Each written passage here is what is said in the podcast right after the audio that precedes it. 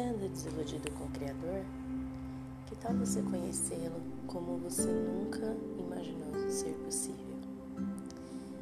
É muito comum é, achar que a conversão espiritual é uma passagem de primeira classe para um mundo perfeito, onde se vive sem dor, sem sofrimento. Afinal de contas, o Senhor é bom, né? E esse fato é incontestável.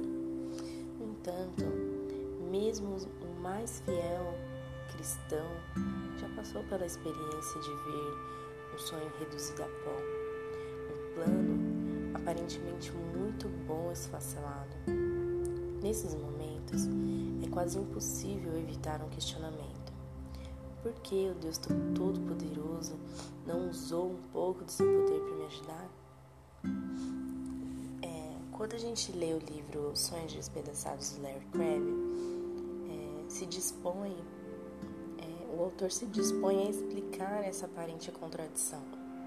Com franqueza e objetividade, ele vai confrontar a espiritualidade vazia dos tempos atuais, contaminada pelo individualismo e pelo forte apelo consumista que apresenta um mundo irreal, onde só os fracos não conquistam os alvos de suas ambições.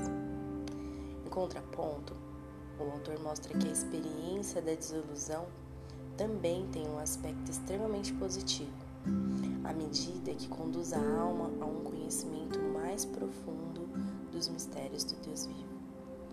O autor não propõe ao leitor que ignore o sofrimento ou finja que ele não existe.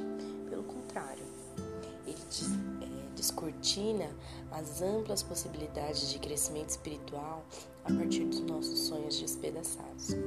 Nas próximas mensagens, eu vou comentar um pouquinho sobre esse livro, ler alguns trechos interessantes e trazer para nós uma meditação, tá bom? Espero que você fique conosco. Um grande beijo.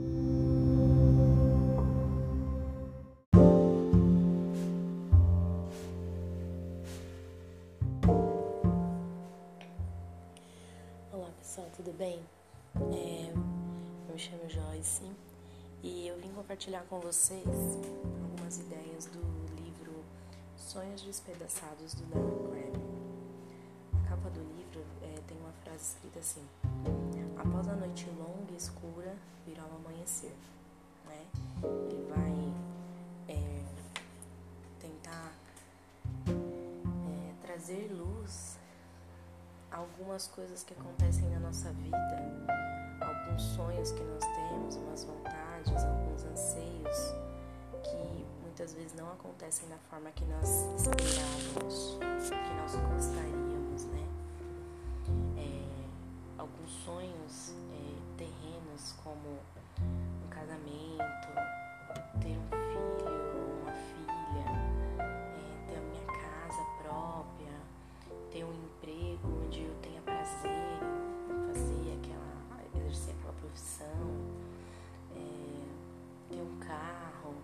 sabe, sonhos dessa vida, ter, ah, poder ajudar o próximo, sabe?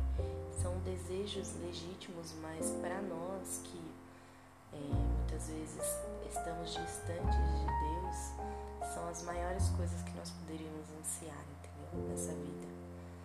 E o autor do livro, ele é, vem falando assim que é, o desejo do Senhor, desejo, o maior desejo do Senhor quando ele criou todas as coisas foi o de nos abençoar. Como aquele pai que só quer coisas boas pro seu filho, sabe? É, é o desejo de Deus para cada um de nós. E a maior coisa que Deus pôde pensar para nos abençoar, para fazer por nós, é nós estarmos juntos, junto dele, né?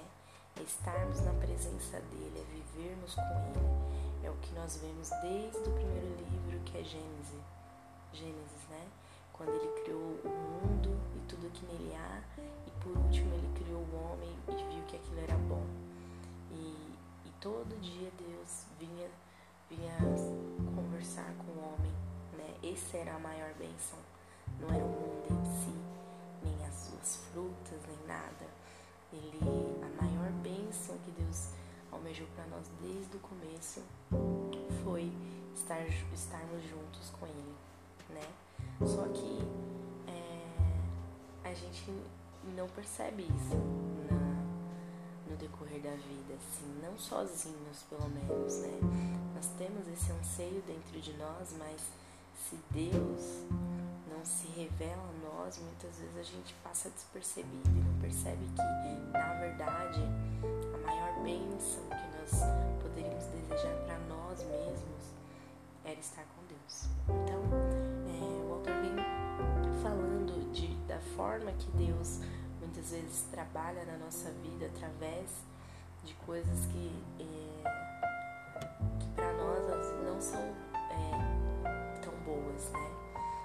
são o ideal de vida, não são a maneira que nós planejamos, não, não estavam nos nossos planos que essas coisas acontecessem dessa forma, né?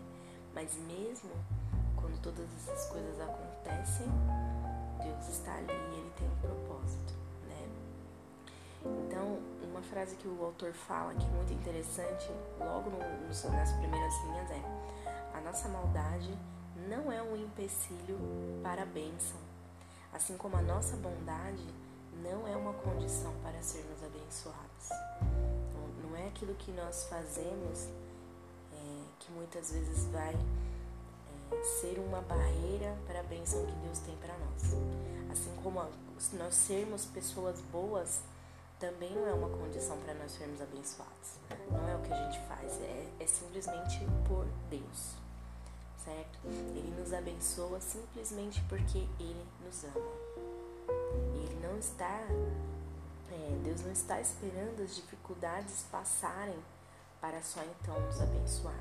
Ele está nos abençoando nesse instante através das dificuldades que a gente vivencia no nosso dia a dia. É uma, uma reflexão muito importante, né? Ele não está esperando.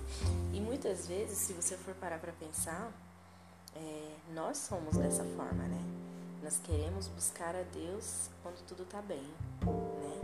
Quando tudo está conturbado, nós não vemos Deus nessa, nessa questão.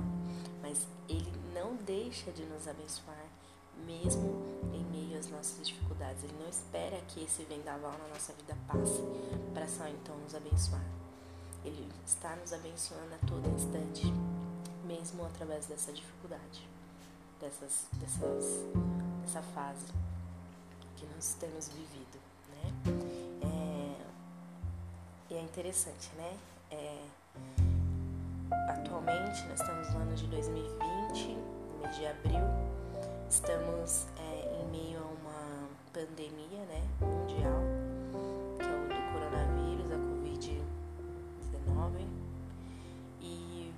todos isolados nas suas casas e muita gente sendo infectada pelo mundo, muitas pessoas já morreram, né, acometidas dessa, desse vírus, dessa enfermidade mas Deus não deixou de agir, né? Ele continua nos abençoando mesmo em meio à pandemia, mesmo em meio a, dificuldades, mesmo em meio a, a, um, a um combate a um vírus que nós nem vemos, nem enxergamos. Deus também nós não enxergamos e Ele está aí, entendeu? Ele está aí do nosso lado, mesmo em meio a essas questões, né? neste exato momento, Ele está nos dando aquilo que acredita que é bom. Né? Nem sempre a gente concorda que aquilo que nós estamos recebendo da parte de Deus é bom. Né? Como aquela criança que ela quer a sobremesa, quer o sorvete, ela quer ter aquele prazer imediato, daquela coisa gostosa, aquela, aquele doce, ela não quer passar pelo momento do espinafre, o momento da salada, mesmo que aquela salada traga muitos mais benefícios e muito mais nutrientes do que aquele sorvete, né? Ele quer aquele prazer imediato e Deus é da mesma forma, nem sempre aquilo que é bom para nós é, é aquilo que, que eu e você imaginamos que é mais gostoso, que vai trazer aquele prazer imediato, não é aquilo que nós achamos que é o ideal, mas Deus sabe exatamente aquilo que é bom para nós, entendeu? Então essa questão da nossa opinião de achar que determinada coisa é bom para nós e outra não, acaba distorcendo a bondade de Deus. Né? Você acaba achando que a bondade de Deus é te dar aquilo que você quer, aquilo que você acha que é certo, aquilo na hora que você acha que é certo. E muitas vezes não é. Isso não se trata da bondade de Deus, se trata da nossa opinião. Se trata da sua vontade. A bondade de Deus é outra coisa diferente, é algo que vai ser benéfico para você de uma maneira mais ampla, por que não dizer de uma maneira eterna, assim como Ele é. Né?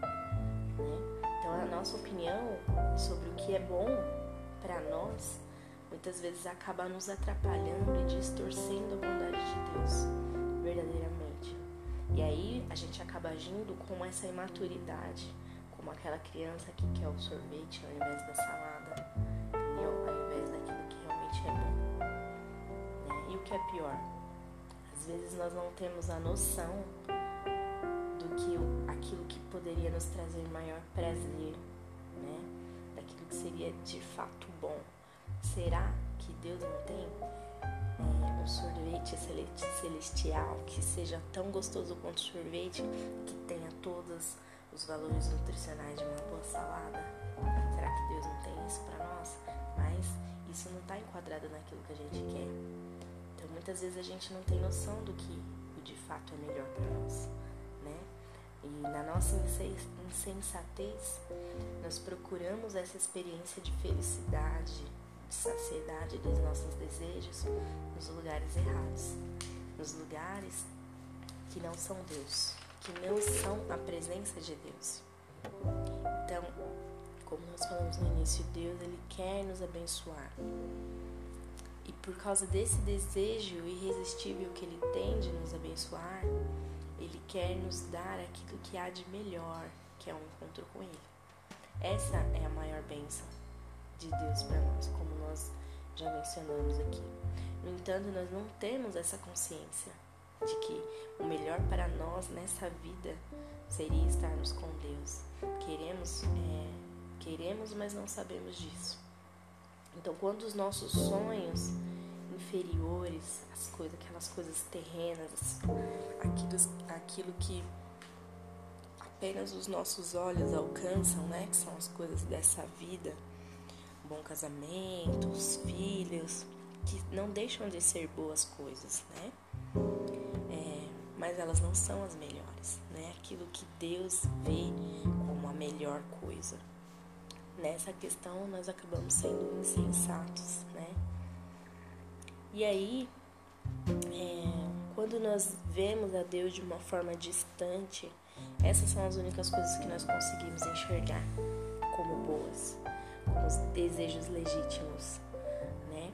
Mas quando a gente começa a enxergar Deus, o Deus acessível que abriu os braços dele para nós na cruz, as coisas dessa vida perdem a sua importância, né? Ela e a bênção maior que é o encontro com Deus ganha um, um peso maior. Todas essas coisas, é, que se você não alcançar o casamento, o filho, carro, a casa, o emprego, o dinheiro, mas se você tiver a Deus, essa é a maior conquista.